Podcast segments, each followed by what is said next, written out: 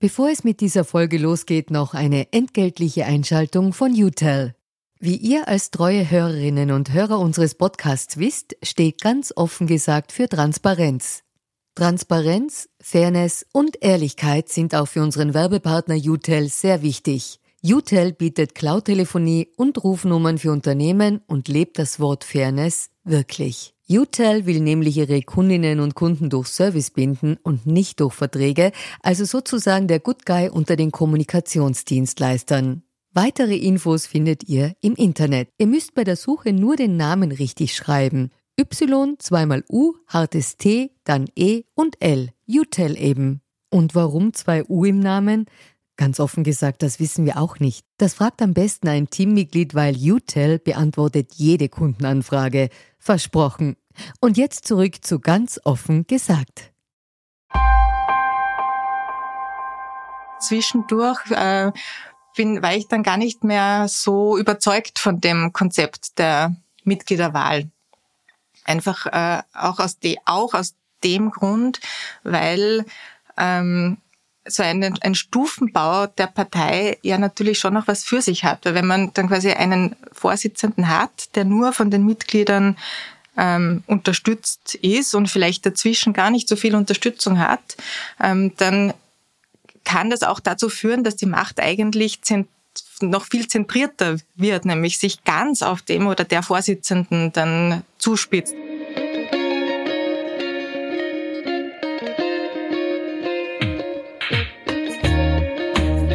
Hallo und herzlich willkommen bei Ganz offen gesagt, dem Podcast für Politikinteressierte. Mein Name ist Georg Renner, ich bin Redakteur bei der Kleinen Zeitung und innenpolitisch gibt es für uns momentan vor allem ein Thema, nämlich was wird aus der SPÖ? Die SPÖ ist ja gerade in einem Konflikt darüber gefangen, wer die Partei in die Zukunft führen soll. Und über genau diese Zukunft spreche ich mit Maria Malcznik, der Direktorin der Parteiakademie des Karl-Reiner-Instituts darüber, was die SPÖ in ihrem Herzen, in ihrem Kern ausmacht, was die Themen für die Zukunft sind und was sie dem oder der zukünftigen Vorsitzenden mitgeben würde.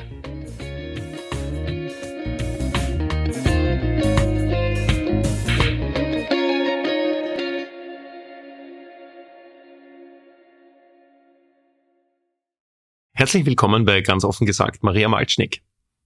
Herzlichen Dank für die Einladung. Freut mich sehr, dass ich hier sein darf. Ich bin eine langjährige Zuhörerin von ganz offen. Und gesagt. selber Podcasterin mit eurem eigenen auch. Podcast am Renner Institut. Rotfunk heißt er. Ähm, wir verlinken natürlich gerne in den Show Notes. Insofern freue ich mich auf das Gespräch. Ganz offen gesagt fängt ja klassisch an mit einer Transparenzpassage. Erstens, woher wir uns kennen und zweitens der Frage nach dem parteipolitischen Engagement. Die erste Frage können wir ganz schnell abklären. Ähm, wir hatten ein, zweimal, glaube ich, miteinander zu tun bei Geschichten rund um die SPÖ.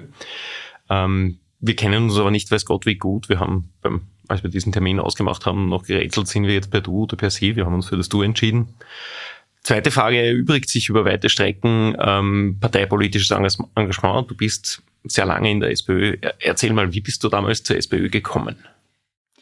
Ähm, ich bin ja an sich auch wie auch viele, die in der SPÖ aktiv sind, äh, auch äh, in einer sozialdemokratischen Familie aufgewachsen. Ähm, mein Vater war auch Kommunalpolitiker, als Bürgermeister in Zell am See. Bürgermeister in Zell am See, genau. Ähm, und da kommt man dann natürlich auch äh, mit den Debatten automatisch in äh, Verbindung. Ähm, und ich habe mich aber auch nie dann engagiert irgendwie in der Schulpolitik, also in der Schülerinnenvertretung oder so. Ähm, bin dann aber, als ich äh, mit 18 Jahren nach Wien gezogen bin, um an der Wirtschaftsuniversität zu studieren, in Kontakt gekommen ähm, mit dem VSSDÖ, weil dort äh, eine Gruppe aufgebaut wurde an der Wirtschaftsuniversität Wien, äh, zufälligerweise von Niki Kowal, der damals diese Gruppe aufgebaut hat. Und so bin ich. Ähm, Ein historisch schwieriger Boden für den VSSD, ja, würde ich vermuten. Es gab auch damals ähm, zum ersten Mal seit Jahren dann wieder eine VSSD-Gruppe. Äh, wir sind dann auch ähm, angetreten gleich zu den äh, ÖH-Wahlen. Ich war dann auch Spitzenkandidatin an der WU, ähm, mit, genau als ich ganz frisch begonnen habe, mich politisch zu engagieren. Das war ähm, ganz aufregend. Äh, und wir haben dann ein respektables Ergebnis ähm, auch erreicht erreicht. Das hat natürlich damals viel zu tun gehabt, auch mit der politischen Großwetterlage. Das waren so die Endzüge von Schwarz-Blau, quasi von der ersten Schwarz-Blau-Phase, ähm, wo es ein ganz großes Protestpotenzial auch gab an den Universitäten. Und ähm, genau, und da äh, haben wir uns dann sehr gefreut über ein gutes Wahlergebnis. Und ja, und äh, ich war dann auch ähm, Jahre später dann auch VSSD-Bundesvorsitzende und bin dann auch beruflich, äh, weil ich immer so im politischen Umfeld, würde ich sagen, nicht also mit einer, auch einer mit einer Pause in der in der ÖBB, aber sonst halt in der Arbeiterkammer, ähm, Finanzministerium und ähm, genau und ja, und bin dann 2016 habe ich dann ähm, begonnen als Direktorin im Karl-Renner-Institut. Du warst vorher noch kurze Zeit Kabinettschefin bei Christian Kern im Kanzleramt und bist dann ins Renner-Institut gewechselt. Genau, es ist ähm, im Sommer leider, also im Sommer 2016, ähm, ganz plötzlich mein Vorgänger, der Karl Dufek, verstorben und äh, ich habe dann quasi seine Nachfolge angetreten im Herbst. Das, das heißt, ich war ein paar Monate im Bundeskanzleramt und habe dann im Renninstitut begonnen, ja. Was du jetzt nobel übergangen hast, du bist einmal aus Protest ausgetreten aus der SPÖ, habe ich in der Vorbereitung irgendwo gelesen. Warum denn? Das hat mich, hat mich schon lange niemand mehr gefragt. Ähm, das war äh, im Jahr, jetzt muss ich kurz rechnen, 2007, glaube ich, waren die Nationalratswahlen, die Alfred Gusenbauer 2006 war die Nationalratswahl 2006, und 2007 genau, ist er, die Regierungsbildung war dann Anfang 2007 und ich habe eh schon vorher erzählt, ähm, End, Endphase von Schwarz-Blau. Und es war äh, vor allem unter jungen Menschen eine unglaubliche Politisierungsphase und äh, und dann auch viel Hoffnung äh, in ähm, ein, einen neuen politischen Staat in Österreich. Und es hat auch damals ähm, auch äh, ganz klar eine ganz klare politische Agenda gegeben, mit der die SPÖ ähm, in diese Wahlen gegangen gegangen ist und auch in die Regierungsverhandlungen. Und der große Punkt, und das war natürlich als VSSDÖ-Funktionärin besonders äh, wichtig und präsent für uns, war damals die Abschaffung der Studiengebühren, ähm, die quasi als Koalitionsbedingung genannt wurden. Und äh, die Bedingung, von der ähm, ist die SPÖ dann damals wieder abgerückt, äh, um, diese, um die Regierung mit der ÖVP hinzubekommen. Und da war natürlich die Enttäuschung unglaublich groß. Und da hat es dann unglaublich ähm, äh, ja, un unglaublich viel ähm, Frust. Ja, Frust auch gegeben und äh, im Nachhinein ähm, auch mit der Erfahrung, die ich dann in seither auch mit der ÖVP zum Beispiel machen konnte, habe ich natürlich viel mehr Verständnis dafür, ähm, dass man, äh, dass es dann, dass man auch äh, nicht immer dann die eigenen äh, Bedingungen und Prioritäten so durchziehen kann. Aber damals war der Frust dann so groß, ähm, dass äh, genau, dass ich dann ausgetreten bin aus der SPÖ, bin aber dann relativ schnell äh, wieder eingetreten und äh, und habe mich dann eigentlich auch in der in der SPÖ engagiert. In der SPÖ engagieren sich momentan gerade wieder viele Leute, die auch Hoffnung haben, weil du das zuerst angesprochen hast. Während wir das hier aufnehmen, läuft gerade der, ich würde sagen, ein bisschen fortgeschrittene Bewerbungsprozess um die Suche nach einer neuen oder vielleicht auch alten äh, Parteivorsitzenden. Ähm, erste Frage, hast du dich selber beworben? Ich habe mich nicht beworben, nein. Quasi als Ergänzung zur Transparenzpassage. Ähm, ich würde heute gerne mit dir reden, als Leiterin der SPÖ-Parteiakademie des Renner Institutes, darüber, was die SPÖ als Ganzes ausmacht. Aber ich würde, glaube ich, meine journalistische äh, Erfahrung ein bisschen äh, hinteranstellen, wenn ich dich nicht frage, wie hast denn du diese letzten doch relativ bewegten Wochen in der SPÖ erlebt? Ja, das waren sehr intensive Wochen, glaube ich, für viele. Ähm,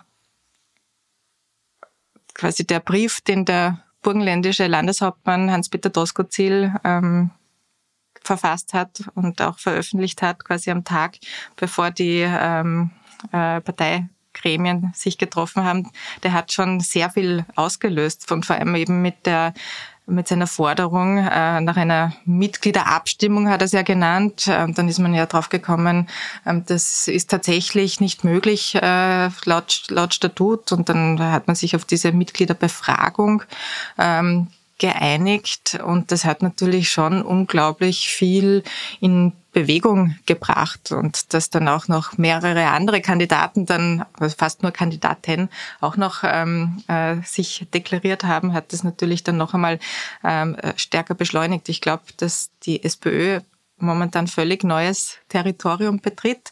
Wir kennen diese Arten von Mitgliedereinbeziehung, ich sage das jetzt einmal so ganz global, ähm, wenn es um den äh, Parteivorsitz geht, ja von vielen anderen Parteien auch. Das ist ja nichts ganz Neues.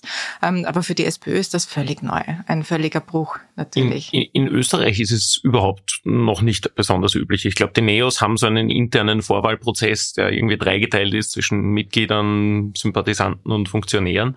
Aber ansonsten gibt es da in Österreich naja, bei den Grünen und bei den Neos gibt es halt viel mehr die Kultur, dass jeder kandidieren kann für alles und dann äh, entscheiden nicht die Mitglieder, aber die Gremien, aber dadurch, dass dass beides relativ kleine Parteien sind, jetzt auch was die, äh, die Mitgliederanzahl betrifft, ist dann wahrscheinlich die, der Unterschied zwischen Mitgliedern und Funktionären gar nicht mehr so groß. Aber das ist eben das, äh, das Besondere der, an der SPÖ, ähm, dass sie eben doch noch, und das ist, finde ich, schon, schon auch was Besonderes, auch im internationalen Vergleich, so viele Mitglieder hat, nämlich eine sechsstellige Anzahl, auch wenn es weniger auch wenn es weniger geworden sind äh, in den letzten Jahren äh, und wie man eh auch äh, weiß und auch äh, äh, diskutiert, dass der Altersdurchschnitt relativ hoch ist. Das heißt, es ist, äh, wenn es nicht eine massive Eintrittswelle gibt, wird das ja dann noch weniger werden. Ähm, aber es sind immerhin. Wir reden da jetzt, glaube ich, von 150.000. 140.000, glaube ich, sind es jetzt mhm. ungefähr oder etwas über 100 oder sind es zwischen 140 und 150.000. Ähm, das ist schon viel. Also die SPD zum Beispiel hat, glaube ich, in, in absoluten Zahlen schon ein bisschen mehr Mitglieder, aber in, ähm, im Verhältnis zur Bevölkerungszahl ist die, ist die SPÖ da, glaube ich, wirklich absolut ähm, bei den Spitzenreitern dabei, auch international, was die Mitglieder betrifft. Und das macht es natürlich dann schon sehr, ähm, sehr spannend. Mhm. Ähm, du warst ja eine der Chefinnen, kann man sagen, der Sektion 8, die sich so ein bisschen als, hm, sagen wir, Partei-Think Tank oder Partei-Innovationsinkubator verstanden hat. Und ihr habt damals schon gefordert, eine Urabstimmung über die Parteiführung. Findest du jetzt Mission accomplished? Äh, das ist es, was ich wollte? Ich habe ja mich dann auch in den äh, Jahren dazwischen viel äh, beschäftigt mit dieser Frage der Parteiorganisation, weil ja das Renner-Institut ja an sich auch sich viel mit Demokratie und Organisation beschäftigt. Und ich habe mich dann zwischendurch, äh, bin, war ich dann gar nicht mehr so überzeugt von dem Konzept der Mitgliederwahl.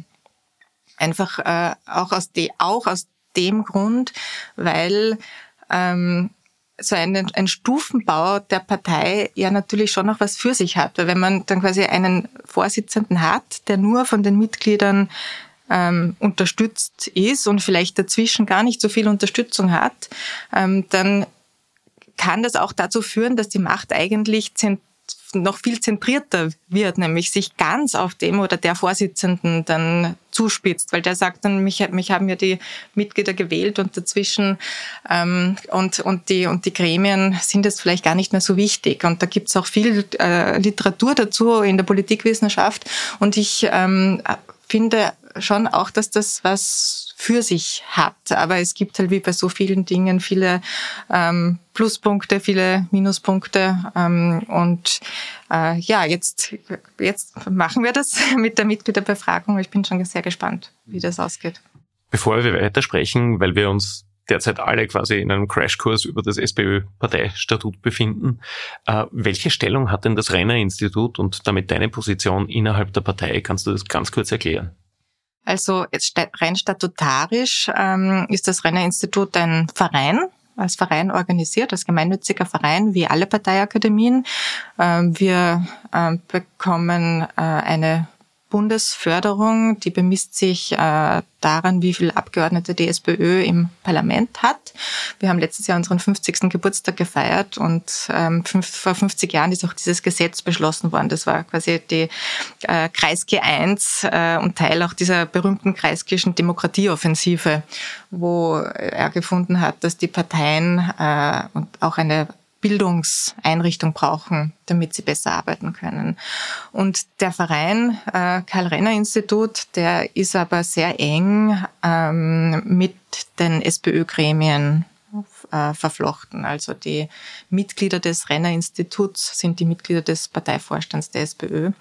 Und ähm, die Präsidentin äh, des Renner Instituts, das ist auch dann die wichtigste Vertreterin des Renner Instituts nach außen, die leitet ähm, das Institut politisch, ähm, die wird dann auch von diesen vom, von diesen Gremien gewählt. Und das ist momentan eben seit Jahren äh, seit seit mehreren Jahren die zweite Nationalratspräsidentin Doris Bures. Und die hat den politischen ähm, Vertretungsauftrag für das Renner-Institut. Ich selbst bin dann quasi eine leitende Mitarbeiterin als Geschäftsführerin ähm, und genau kümmere mich äh, äh, um sowohl natürlich um die Programmerstellung, ähm, aber auch für die, um die Tagesarbeit.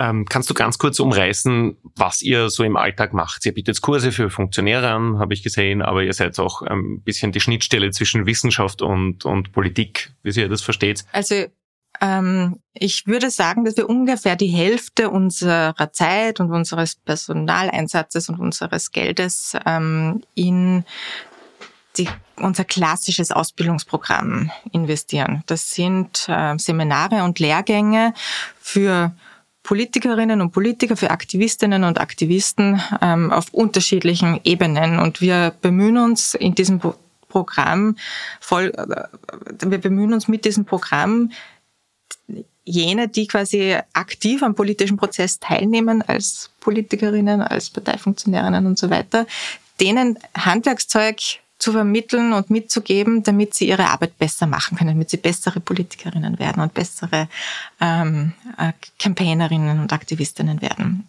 Und äh, das machen wir auch ganz in enger Kooperation mit den Bundesländern, mit den Landesorganisationen der SPÖ. Wir haben in jedem Bundesland ähm, auch Renner-Institutsvertreterinnen äh, sitzen, die dann auch das äh, Programm in die Fläche bringen.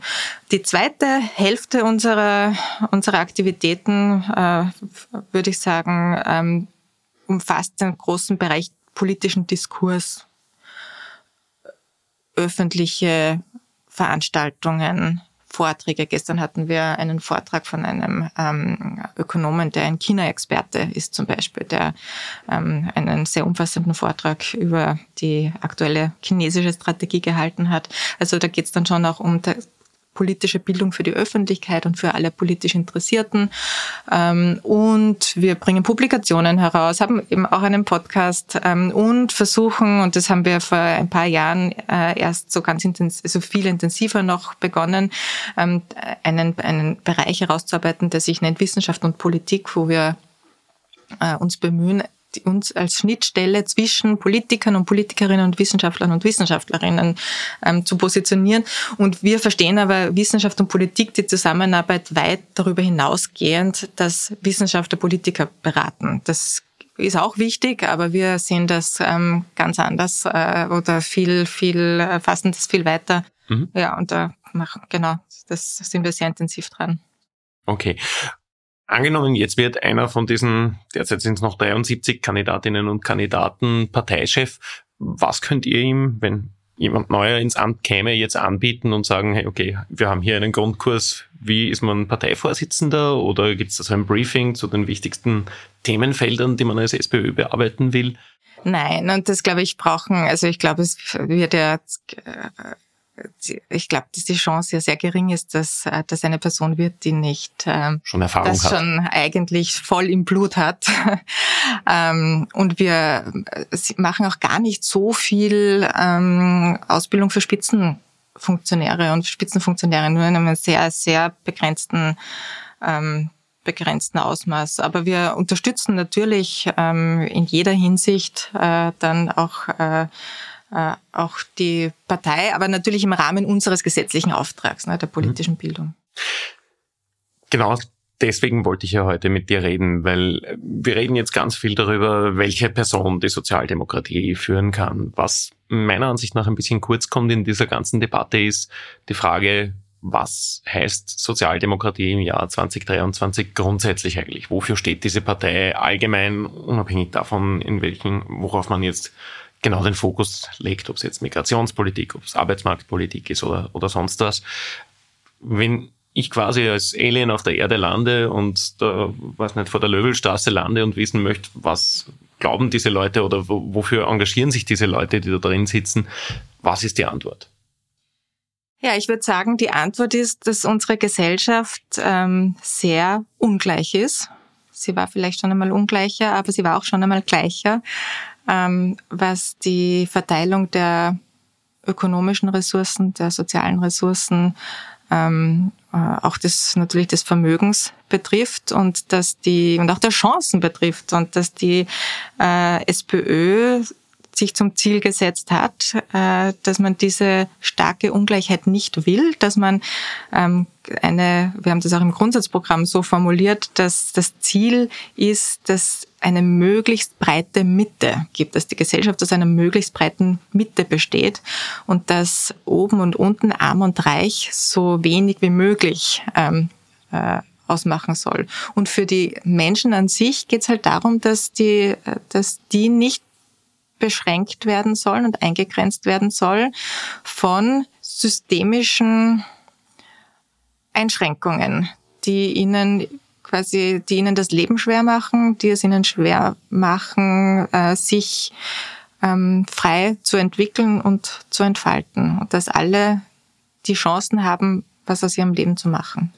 Jetzt sind das halt Sätze, die wahrscheinlich jede Partei in einem gewissen Ausmaß für sich in Anspruch nimmt. Sie sagen, okay, wir engagieren uns für eine Mitte, wir wollen möglichst wenig Barrieren, dass sich jeder Mensch frei entfalten kann. Wieso sollte ich da als Wählerin, als Wähler, als Bürgerin, als Bürger zur SPÖ greifen oder vielleicht mich sogar dort engagieren, wenn das doch eh alle wollen? Ich glaube, weil die SPÖ weiß, wie man da hinkommen kann und, äh, und auch davon überzeugt ist, dass man das weder äh, allein einem Markt, einem freien Markt äh, überlassen kann, noch dass man äh, davon ausgehen kann, dass Menschen, die arm sind oder äh, weniger Glück haben im Leben, ähm, gleichzeitig vielleicht eine mangelnde Leistungsbereitschaft mitbringen. Also ich glaube, wir haben dann schon ein, ein sehr ähm, ein sehr anderes Menschenbild als auch die anderen Parteien, was ja auch passt und gut ist. Und dann gibt's natürlich, äh, ist uns natürlich klar, dass es einfach unterschiedliche Interessen gibt. Es gibt einfach in einer Gesellschaft widerstreitende Interessen. Und mit denen, die muss man organisieren, strukturieren. Da muss man auch um die Interessen ähm, auch kämpfen und ringen. Äh, und das äh, spricht, glaube ich, die SPÖ dann schon immer sehr klar an, dass es einfach einen Gegensatz gibt zwischen ähm, Arbeit und Kapital, wenn man das äh, so nennen ganz möchte, ganz klassisch. Und ich glaube, den gibt's nach wie vor. Und dass man den, dass man, ja, und dass man, dass das auch in einem politischen Prozess ähm, bearbeitet gehört. Habt ihr da nicht einfach schon sehr viel erreicht historisch. Die SPÖ schaut immer wieder gerne zurück auf ihre historischen Erfolge, die es unbestritten gibt, wenn man sich anschaut, wie das Land vor 100 Jahren ausgeschaut hat, wie die Stadt Wien vor 100 Jahren ausgesehen hat und so weiter. Ähm, Jetzt ist in Österreich der Markt weit davon entfernt, ein absolut freier Markt zu sein, wo das Kapital alles bestimmt und der, der Arbeitnehmer nichts, sondern wir haben Kollektivverträge in, du weißt es besser, 80, 90 Prozent ja, der Beschäftigungsverhältnisse. Ja. Äh, wir haben stark reglementierte Mietenmärkte und, und, und. Habt ihr da nicht quasi schon alles erreicht, was ihr erreichen könnt? Ich glaube, dass extrem viel erreicht äh, wurde und wir, auch wenn wir die, die Fundamente unseres Sozialstaats, äh, wenn wir uns die anschauen, dann gehen ja die schon auf die erste Republik zurück. Ähm, und äh, da kann, glaube ich, die SPÖ sehr stolz sein, sehr viel erreicht zu haben und auch äh, in den ersten Jahrzehnten der Zweiten Republik und natürlich auch gemeinsam durchaus mit, der, mit den Konservativen in diesem Land, äh, auch in einem Interessensausgleich, ist, glaube ich, ganz, ganz viel erreicht worden. Nur was wir jetzt sehen, auch seit den 1980er Jahren systematisch, ist, dass ähm, ganz offensichtlich ähm, man sich nicht ausruhen kann und dass gewisse ähm, Probleme, die man schon geglaubt hat, dass die überwunden sind, dass die wieder zurückkommen oder dass andere Probleme auftauchen. Also die, also die, die Verteilung von Vermögen ähm, wird äh, immer schiefer. Wir haben, was jetzt dazugekommen ist in den letzten Jahrzehnten, ist das Thema Umwelt- und Klimapolitik, das neue Bedrohungen äh, mit sich bringt. Die Globalisierung, äh, Österreich ist auch Teil der Europäischen Union, hat den Arbeitsmarkt ähm, und hat, hat überhaupt Märkte, hat die Wirtschaft, das Bankensystem, das äh, äh, Finanzsystem ähm, völlig umgeworfen, die Digitalisierung und so weiter und so fort. Ähm, und da gibt's, glaube ich, ganz viele neue ähm, Herausforderungen, ähm, die vielleicht sogar vor vor 40 Jahren noch gar nicht so da waren, die's, äh, für die es jetzt gerade jetzt wieder die Sozialdemokratie braucht. Du hast zuerst angesprochen, wir haben ein ganz eigenes Menschenbild. Was ist denn das Menschenbild, von dem die SPÖ oder die Sozialdemokratie als Bewegung ausgeht? Ich würde sagen, dass die Sozialdemokratie im Grundsatz den Menschen als Beziehungswesen versteht. Natürlich auch als, äh, äh, als wertvolles Individuum, aber nicht als äh, Einzelkämpfer oder Einzelkämpferin. Das heißt, diese Vorstellung eines Homo economicus, die ja sehr modern geworden ist, dann ab den 1980er Jahren, dass jeder Mensch sehr eigennützig ähm, agiert und zwar in jeder Lebenslage, nicht nur wenn es um Geld geht, sondern wenn es auch um Beziehungen geht und so. Da gibt es ja da in der soziologischen ähm, Literatur ja ganz, äh, ganz absurde Auswüchse auch äh, von dem Ganzen, sondern dass der Mensch einfach sich versteht auch als Teil von etwas, als Teil einer Familie, als Teil eines Freundeskreises, als Teil einer Gesellschaft auch.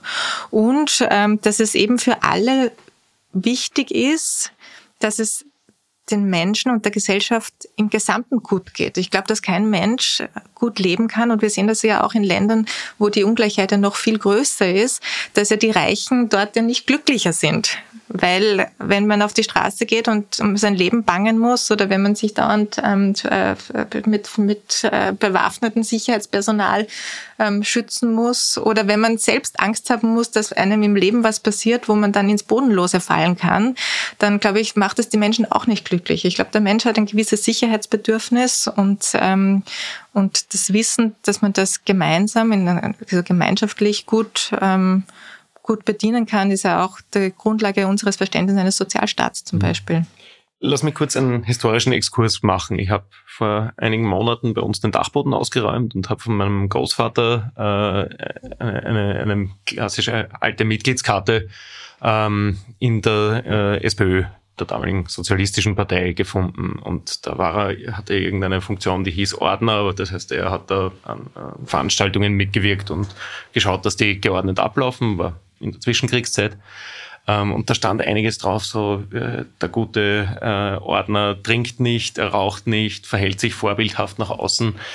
Ähm, und nachdem das ja jetzt gerade in diesem Wettbewerb um die SPÖ-Spitze auch wieder Thema ist, inwieweit quasi die, die Partei die Menschen formen soll oder erziehen soll oder eben nicht, würde mich interessieren, wie, wie siehst du denn das? Ist es ein Teil des SPÖ-Auftrages, der Mission quasi, zu sagen, den Menschen zu sagen, wie sie sein sollten?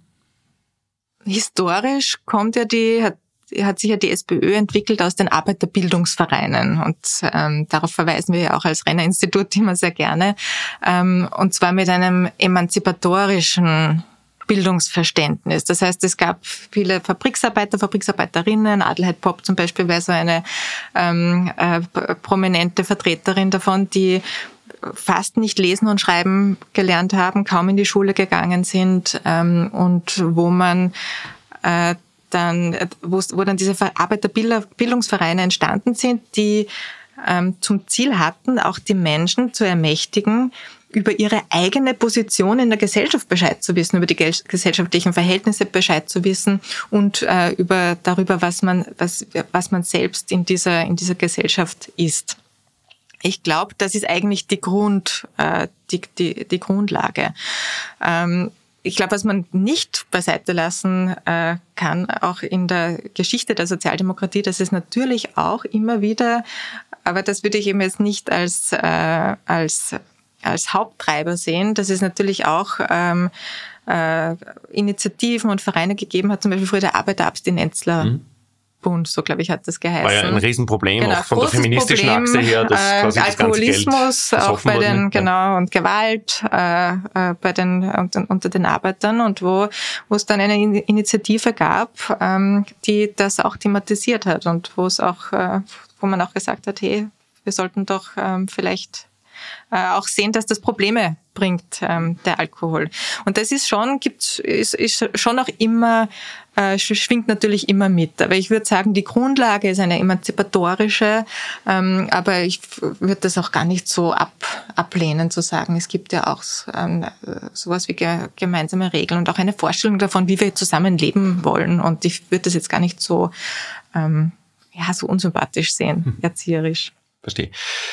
Ähm, ich habe vor kurzem ein, ein, Buch fertig gelesen von dem niederländischen Journalisten Gerd Mack, heißt In Europa, und da beschreibt er unter anderem das Wien ähm, vor äh, oder kurz nach äh, dem Ersten Weltkrieg, wo er im Wesentlichen sagt, ja, okay, da waren alle Entwicklungen der nächsten Jahrzehnte schon gelegt. Unter anderem beschreibt er die Sozialistische Partei damals als diejenige, die die Vision hat, dass man durch politisches Engagement die großen Probleme der Welt bewältigen kann. Ist das ein historisches Unikum der heutigen SPÖ oder, oder haben das inzwischen alle Parteien in einem gewissen Ausmaß übernommen, dass sie sagen, okay, durch Politik kann man irgendwie die Welt verbessern? Oh ja, ich glaube, dass das mittlerweile schon äh, äh, auch ein Common Sense geworden ist. Damals, äh, nach dem Ersten Weltkrieg, äh, das war ja auch das Ende der Monarchie und der, die Geburtsstunde der Republik und der parlamentarischen Demokratie, wie wir sie, wie wir sie heute kennen. Unsere Verfassung ähm, fußt ja, also es hat, hat dann später noch eine Verfassung, aber fußt ja quasi auf dieser Gründungsverfassung auch. Ähm, und da war, glaube ich, doch, das war, da war die Sozialdemokratie schon Vorreiter und recht einzigartig dafür, ähm, für diese Demokratie auch zu kämpfen. Und Karl Renner, der Namensgeber des Renner-Instituts, und wir beschäftigen uns wirklich nicht sehr viel. Nicht verschwägert übrigens. Ja. Ach so, ja, genau, obwohl auch Niederösterreich, aber er ist dann erst nach Niederösterreich gezogen. Genau, er war aus Nikolsburg, also Nikolov heute. aus, genau, aus Böhmen, genau, ähm, und, äh, und ist dann nach Niederösterreich gezogen, weil er dann dort für einen, für einen äh, Wahlkreis dann auch kandidiert hat in Neunkirchen. Mhm. Ähm, aber genau, und ich glaube, was halt die Sozialdemokratie von Anfang an ausgemacht hat, und das ist, glaube ich, auch heute noch so wichtig, ist das Grundprinzip der Demokratie. Und das hatten damals andere Parteien noch nicht. Ich glaube, also die christlich-sozialen waren überhaupt nicht glücklich mit dieser, mit dieser Republik und mit dieser Demokratie, was sich dann auch später bitter gerecht hat. Ähm, aber dass man, äh, dass man quasi in einer parlamentarischen Demokratie, dass das die Gesellschaftsform und Staatsform ist, in der wir leben und Politik machen und uns auch, auch den Interessensausgleich finden. Ähm, äh, dieser, dies, in dieser Grundlage bewegen sich jetzt natürlich auch die anderen Parteien. Und das, äh, glaube ich, äh, ist wirklich ein riesengroßer historischer Fortschritt, äh, wenn man sich den großen historischen Bogen anschaut, dass man sich eben dann auch in Parteien, die ja die tragende Säule dieser, Demo, dieser parlamentarischen Demokratie sind, dass man sich mit Engagement in Parteien auch für die eine bessere Welt einsetzen kann eine bessere Welt. Wir haben das jetzt schon ein bisschen abstrakt besprochen, dass es eben immer wieder Herausforderungen gibt, diese Errungenschaften teilweise zu verteidigen, teilweise in den neuen Feldern, Klima, Digitalisierung hast du genannt, neue Regeln zu schaffen, wie man dessen Herr wird. Ähm, was heißt denn das konkret? Kannst du drei Anliegen nennen, wo du sagst, okay, wenn die SPÖ jetzt könnte, wie sie wollte, äh, das wären die drei Sachen, die jetzt eigentlich sofort umgesetzt werden würden? Ich glaube, auf der einen Seite ist es sicher das große äh, Thema Verteilungspolitik und Vermögensverteilung. Ich bin ja habe selbst auch eine ökonomische Ausbildung und ähm, äh, habe mich auch viel beschäftigt mit mit diesen Fragen und ich bin mir wirklich sicher, dass wir hier auf ein massives Problem für unsere gesamte Gesellschaft zusteuern, auch für die, äh, auch ein großes Problem für die Demokratie. Das ist ganz klar. Und da gibt's unterschiedliche Maßnahmen, wie man, da, wie man, ein, wie man eine gerechtere Verteilung erreichen kann. Angefangen natürlich vom Steuersystem, aber auch von an, auch andere ähm, äh, Themen, ein armutsfester Sozialstaat zum Beispiel. Zweiter, zweites Thema, das, äh, das mir jetzt so spontan, ähm, dann, wenn du nach drei Themen fragst, äh, ein ein, Feld ist das Thema Bildung äh, und, und Schulpolitik. Da ist ja, finde ich, auch so ein bisschen im österreichischen innenpolitischen Diskurs ja wieder so ein bisschen die Luft heraus Draußen, aus dem Thema. Ja, das ist ja eine Zeit lang sehr intensiv diskutiert worden. Jetzt wieder weniger. Hat vielleicht dann auch die Chance, dass es dann weniger ähm, ähm, ideologisch und weniger polarisierend vielleicht auch diskutiert wird.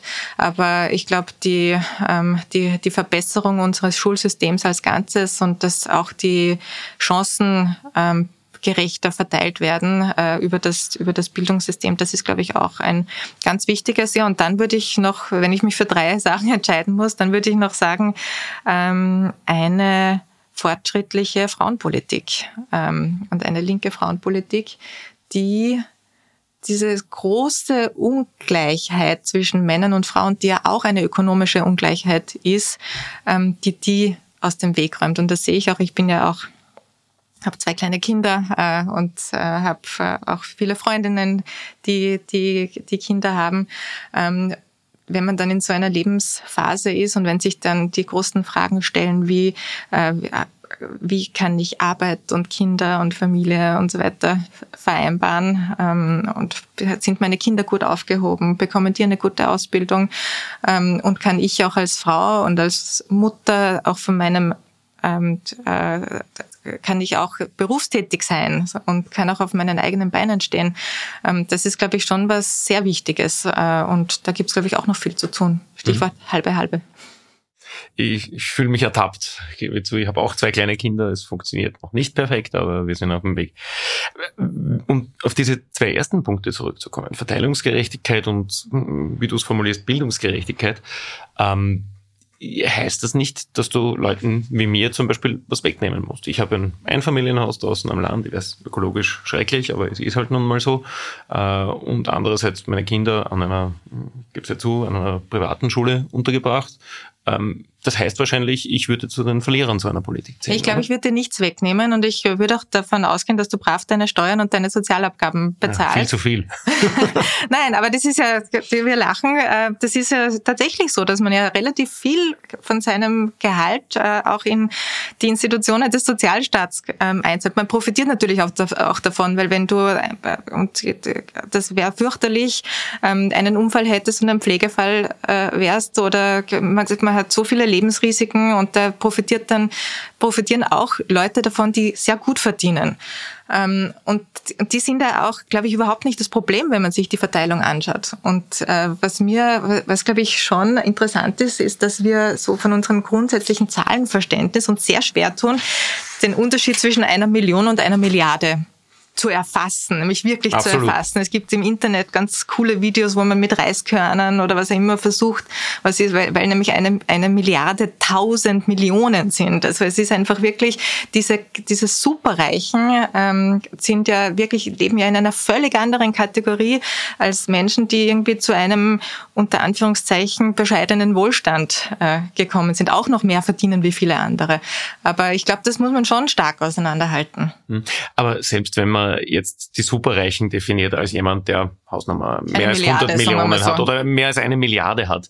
Das sind ja gerade in Österreich nicht viele Leute. Und selbst wenn man die jetzt ganz arg besteuern würde, wenn man das ideologisch für richtig hält, äh, würde das Kraut ja kaum fett machen, außer man fährt da jetzt mit einer ganz massiven Steuer rein. Wir haben ein Bundesbudget von jetzt äh, 90 Milliarden Euro im Jahr.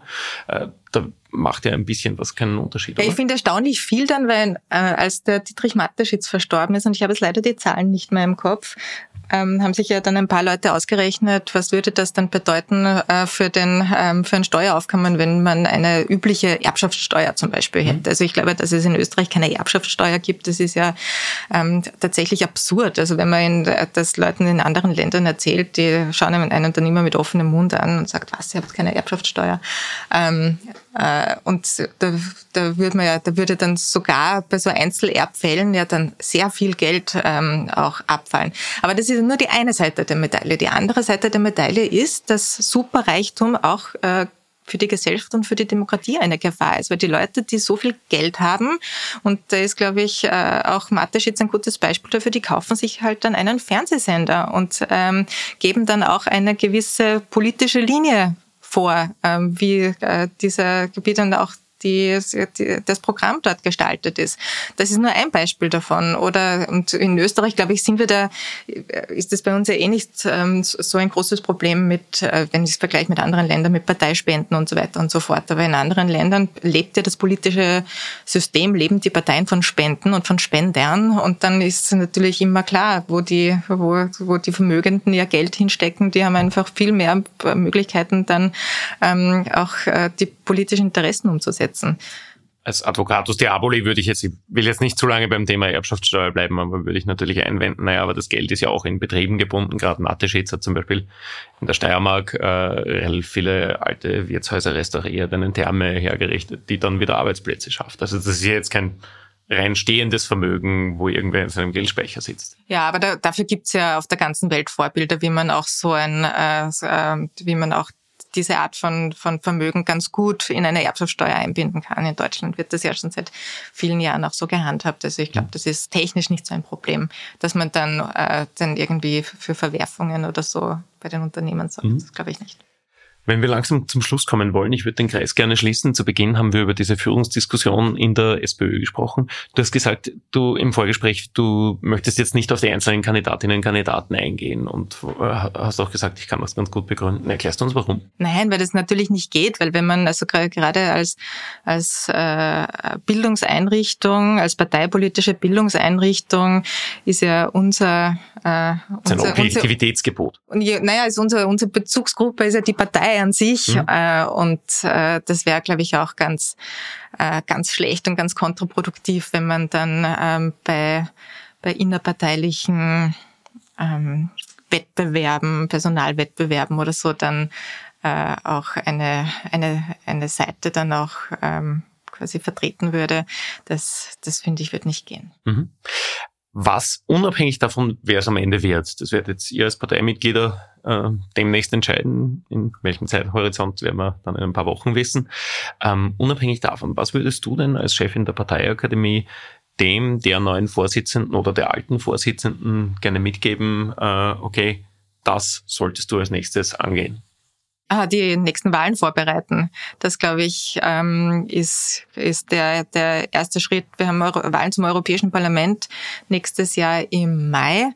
Äh, das wird in ganz Europa ein großes Thema werden äh, und äh, dann früher oder später kommen die Nationalratswahlen bestimmt. Und das ist, ist glaube ich, die, die wichtigste Aufgabe, ähm, ähm, die Partei auch einzustimmen, einzuschwören und aufzustellen, auch für, auch für die nächsten Wahlauseinandersetzungen, weil darum geht's dann trotzdem der SPÖ schon in erster Linie. Die SPÖ hat sich immer verstanden als Teil, äh, als gestaltende Kraft in diesem Land, in dieser Republik und hat auch zweimal die Republik quasi aufgebaut, mit aufgebaut äh, und, äh, und dafür sie, hat sie natürlich jetzt auch eine sehr wichtige Rolle in der Opposition und als stärkste Oppositionspartei. Aber ich glaube, ähm, eine Regierungsbeteiligung ähm, ist dann trotzdem äh, quasi eine Situation, wo man dann viel mehr umsetzen kann und äh, wo man auch genau für die, für die Menschen, die man vertritt, dann auch viel mehr erreichen kann. Auch wenn es Kompromisse braucht, wie die Studiengebühren. Auch wenn es Kompromisse braucht. Danke dir vielmals für das Gespräch. Alles Gute und wir werden den Prozess weiter beobachten. Danke, Danke. für die Einladung.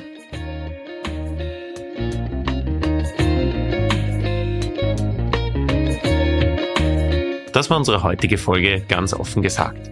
Wenn euch das Gespräch mit Maria Malcznik interessiert hat, dann findet ihr sicher auch unsere Berichterstattung auf kleinezeitung.at interessant, wo wir den Suchprozess der SPÖ nach einem neuen Vorsitzenden, nach einer neuen Vorsitzenden intensiv begleiten und euch über alle aktuellen Entwicklungen am Laufenden halten. Ich empfehle an dieser Stelle natürlich auch den Podcast des Karl-Reiner-Instituts Rotfunk. Den Link dazu findet ihr in den Show Notes. Mir bleibt nur noch, mich für eure Aufmerksamkeit heute zu bedanken. Wenn ihr das Gespräch interessant gefunden habt, bitte bewertet uns positiv auf den einschlägigen Podcast-Plattformen und empfehlt uns weiter. Herzlichen Dank, bis zum nächsten Mal. Adieu.